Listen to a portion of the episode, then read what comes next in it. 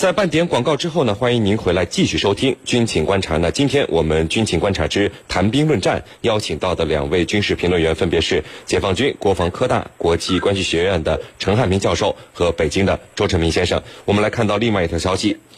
俄罗斯总统新闻秘书德米特里佩斯科夫二十七号说呢，在二十六号举行的俄罗斯战略呃核力量演习之中，俄总统兼武装力量最高司令弗拉基米尔普京亲自指挥了四枚洲际弹道导弹的发射。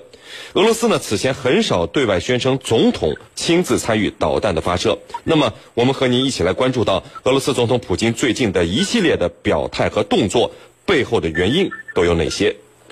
陈明，我们首先看到，就是在十天前，普京在这个索契出席了第十四届瓦尔代国际辩论俱乐部的年会时，说了这样的一句话：说俄罗斯最大的错误就是太相信美国了。俄罗斯按照和美国的协议销毁了所有的化学武器，而美国却说了：“哎，我暂时不会销毁，因为没有钱。”那么，俄罗斯又让美国看到了自己的核武器和经济的实际状况，美国却开始肆无忌惮地破坏俄罗斯的国家利益。那么，普京为什么会在这个时候痛批美国呢？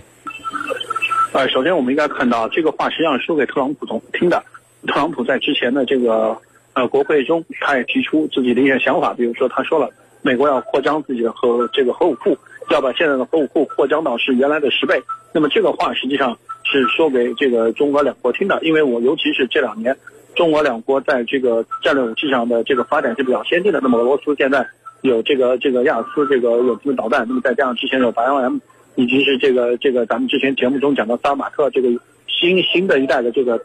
使用这个高超高超声速弹头的这么一个这个这个洲际弹道导弹。那么这些武器的这个发展，以中国现在搞了这个东风四十一，以及是其他的一些高超声速的这个这个做战斗部。那么这些东西都让美国非常的担忧，那么担忧自己的核的这个威慑能力会下降。那么当中俄两国站在一起的时候，那么这个中俄两国的这个能力实际上要要略超过一些美国，所以美国担担心了。那么这个时候特朗普提出要要要把重塑自己的核威慑的这个这个这个力量。那么这个时候他提出说我要把自己核武库扩大十倍。那么这个话说了，显然让普京非常的不痛快，因为美俄两国之间的核核力量。平衡是世界上一个主要的一个平衡力量，那么这个对美国是一个制衡。如果美国单方面的要要这样的话，那么显然就是很危险的一个事情。那么呃，所以说对于俄罗斯来讲，那么一方面我要进一步的要要扩张这个力量，另外一方面还要翻一翻旧账。比如说在苏联刚解体之后，尤其是九五九六年的时候，那么当时不光是这个俄罗斯，那么还有一些前苏东地区的国家，比如说像哈萨克斯坦，比如说像乌克兰，都把自己手里的核武器都销毁了。比如说哈。乌克兰当时有非常非常多的图幺幺零以及是核弹头，那么最后全部都销毁了。那么这个实际上导致自己的整个国家地地位在全世界范围内的下降。那么这个呃，当时乌克兰当时解体的时候拿到了相当多的前苏联时代留下的核武器以及是运载兵弹，尤其是图幺六图幺六零的机队。那么这个最后最终全部都销毁掉了。那么这个让美国是大大松了一口气，让美国获得了拥有无与伦比的这个战略上的优势。那么但是这个。让俄罗斯非常的不痛快。那么普京现在说这个话，实际上是针对这个事情而来的。而且在当时这个叶利钦时代去销毁核武器的话，当时普京就在叶利钦手下，那么他是看到了这个东西的一个非常糟糕的后果。那么美国之前是许诺说我给你钱，那么帮助你经济改革，但是你要做出的代价就是削减自己的战略武器，包括核武器、包括化学武器，包括其他的一些这个呃具具备这个进攻能力的这个战略性的武器。那么这些武器的削减，美国到最后以各种各样的理由。来，这个这个给俄罗斯制造困难，说第一是一方面不把自己的钱拿出来，另外一方面，他当时也承诺了，一方面在削减俄罗斯的战略武器的时候，他要根据那个削减战略武器的公约，那么美国也要相削减相应数量的武器，而且是呃这个双方要削减这个部署在欧洲的这个武器，但是从目前来讲，美国一方面增加在欧洲的反导能力的部署，另外一面一方面他也以各种各样的理由来不不执行削减和这个战略武器的这么一个一个一个条约，所以说。两几个方面结合在一起，就让普京非常非常的不痛快。尤其是在这样一个特朗普要公开叫嚣要扩张十倍核武器的这么一个呃一个一一个一个大的背景下，那么普京的这个啊愤怒和不痛快是可以想见的。是您。嗯，那么陈教授，呃，还有就是三天前普京亲自这个指挥洲际弹道导弹的发射啊，这样的指挥是象征意义更强的，还是代表着某种能力呢？您怎么看？啊，我觉得这里头啊。两个含义都兼备。什么意思呢？那么俄罗斯的总统按照国家宪法，他是兼任武装部队最高司令，也就是说，除了国防部长，那么这个总统他是最高的，掌握最高军权的，可以向国防部长发号施令的。那么他去指挥导弹发射的这种试射，应该来说是他的职责，因为他是总统，他是武装部队的最高司令。那么问题在哪里？问题是克里姆林宫以前很少对外公布。总统直接参与导弹试射的，那么这一次高调的公布了，很显然它是一个发射的出来的一种信号。那么我们来看看国防部长绍伊古他是怎么说的。国防部长绍伊古在上周六在一次会议上说，俄罗斯将继续巩固自己的国防力量，作为北约在波兰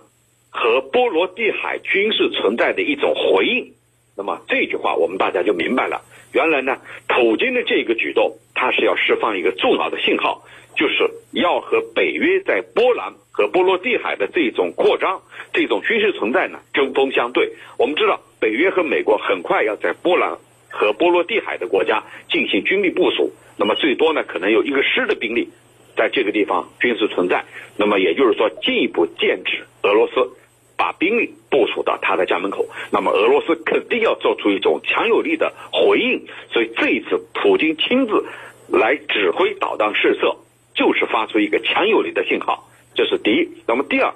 他也要显示一下这款导弹的打击能力。那么我们看俄罗斯外交部的一个宣布，他说这枚导弹啊，从俄罗斯北部的普列谢茨克发射，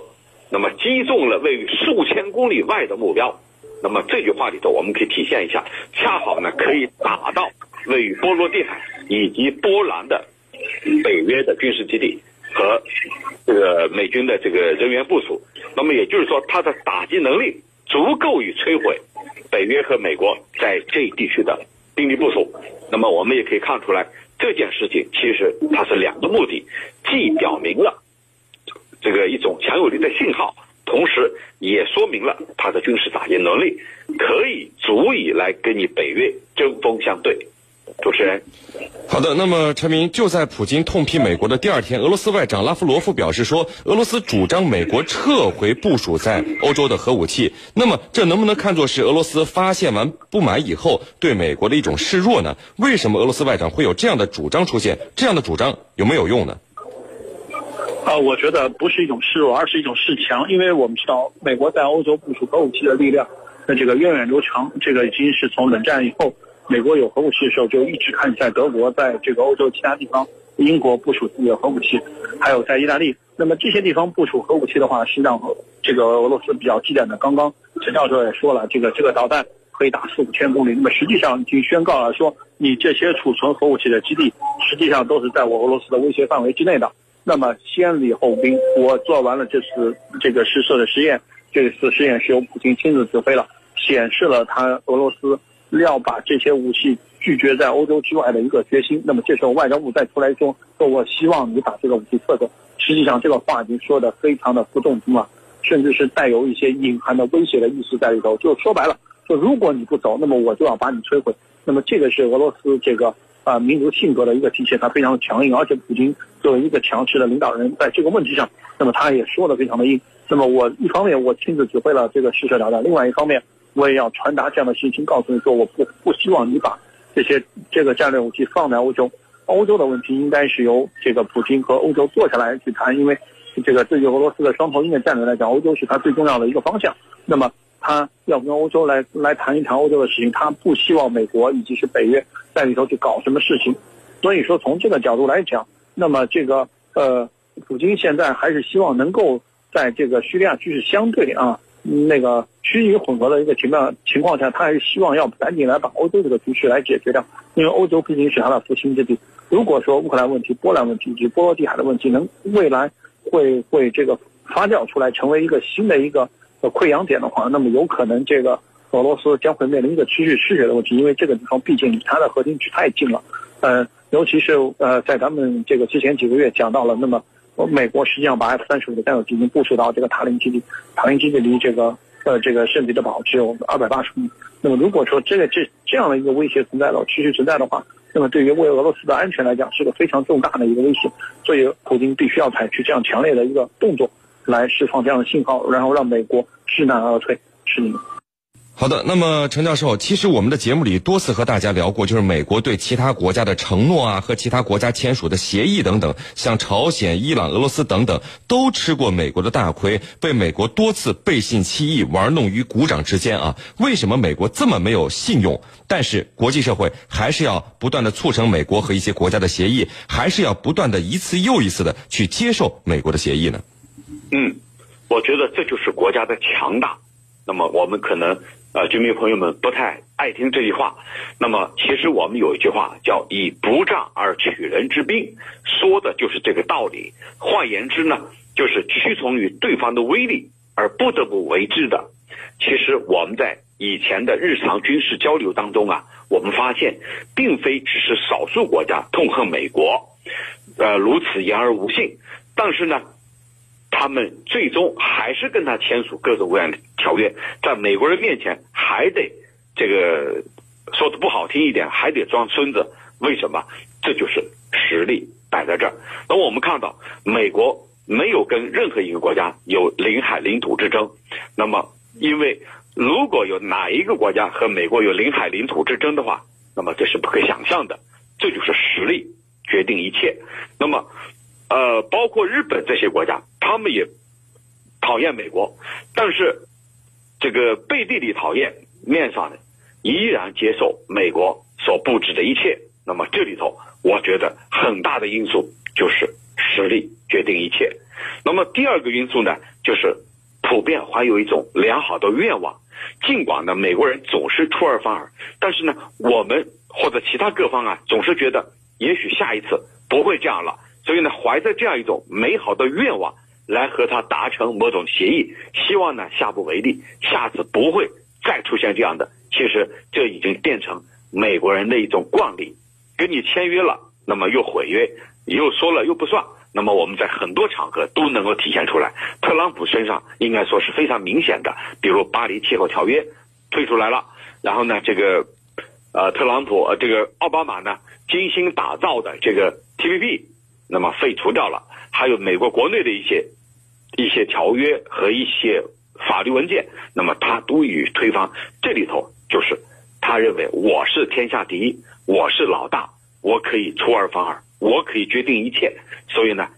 契约精神在他看来是不存在的。我觉得这里头很大的因素还是一种实力来决定的。主持人，好的，非常感谢我们的两位军事评论员今天给我们带来的精彩解读，谢谢两位。深入军情一线，直击世界风云，军情观察。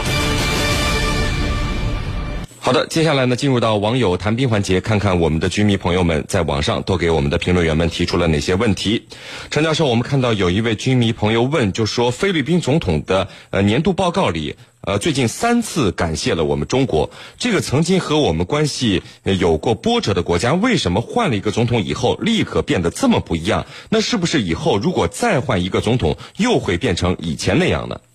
嗯，菲律宾的总统体制呢，它是每一届任期六年不得连任，也就是说每一个总统只能干六年。那么在这六年里头，他一定将他个人的战略思考和他个人的。一些呃东西带入到这个任期以内。我们知道，菲律宾的前任总统阿基诺三世，尽管他的母亲是一个华人，但是他骨子里他是这个做的一套，那么是亲美仇华的。那么最明显的就是听说美国、日本的煽动，搞了一个南海非法仲裁案。那么另外一个就是让美军重新回到菲律宾，所有这一切充当了美国的走狗，那么就是针对咱们中国的。那么现在的杜特尔特上来以后，他发现原先的这一套并没有给菲律宾带来很多的实惠，反过来，菲律宾远离了我们中国作为世界经济发展的引擎，那么菲律宾没有受到中国经济快速增长的辐射，因此呢，他。痛定思痛，扭转了过去亲美仇华的这种外交战略，重新调整了。调整的什么呢？就是以平衡外交来使国家利益最大化。除了跟咱们中国，他跟俄罗斯走的也很近，尤其是这几天，俄罗斯给他提供了一批新式的呃这个轻机轻武器，用于反恐。那么这个菲律宾的总统非常高调的接受这批武器。那么这里头等于也给美国一个信号，你不要以为我。只有跟你在一起，才能这个得到更多的实惠。恰恰相反，我必须保持一种大国的平衡。所以，跟我们中国，他改变了过去的做法：一不提仲裁案，二不在南海问题上搅局，三不和美国走得过近。所以呢，这样呢我们中国自然对他另眼相待，那么给他提供了呃一一定的援助，尤其是在防恐方面，我们提供了很多。重要的支持，所以他这一次几次感谢我们中国呀是非常有道理的。那中中国和菲律宾呢可以说是隔海相望的邻国，没有必要走一种像前总统阿基诺三世的那种道路。那么杜特尔特所采取的这种战略，我认为一有利于地区局势的平稳，二也对菲律宾这个国家的国家利益非常有益。第三呢，就是能够使这一地区的人民。切切实实感受到了，那么我们叫我们叫合作共赢的这种理念。主持人，好的，我们来看到有另外一位军迷朋友问说，韩国、日本为什么购买了美国的 F 三五隐身战机，还要继续研究自己的隐身战机呢？好的，那么作为在世界军事航空史上具有里程碑意义的隐形战机，它不仅对战争的样式带来巨大的冲击。同时呢，它也会对世界，尤其是亚太地区的国际关系与地缘战略形势带来巨大的影响。隐形战机呢，我认为它已经超越了武器装备本身的层面，它的身后隐藏着各国的博弈和战略考量。我们先来看日本、韩国这些国家，其实远不止日本、韩国，印度也在这方面努力着。那么这些国家对隐形战机的兴趣非常浓厚。日本呢，虽然在装备发展上受到制约，这是二战以后的这个给他的制约，但是他凭借着自身雄厚的工业基础和美国的盟友关系，特别是一种强烈的走向军事大国的渴望，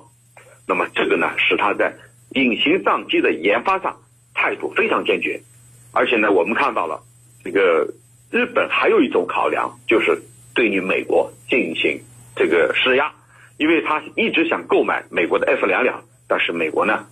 有各种各样的说辞。那么日本这种做法就是你不你不卖，那我自己研发，所以呢有一种施压的态势。那么韩国呢虽然并非传统意义上的军事大国，但是朝鲜半岛局势的持续紧张，强烈的民族认知也促使韩国呀不满足于盟国驻军的保护。那么在隐形战机的研发上面。韩国的态度呢，可以说有条件要上，没有条件也要想办法上，所以是这种心态。主持人，好的，非常感谢解放军国防科大国际关系学院的陈汉平教授为我们带来的精彩解读，谢谢两位。不客气，主持人，大家再见。好的，因为时间的关系呢，今天的军情观察到这里就结束了。是您代表编辑赵晨，感谢您的收听，我们明天见。这是个让人焦躁的年代，每天。城市里都上演各种结束与开始，我们仓促告别，又匆匆启程。这个世界实在嘈杂，转瞬就有变数。可是，有些东西它不会因为时光而变化。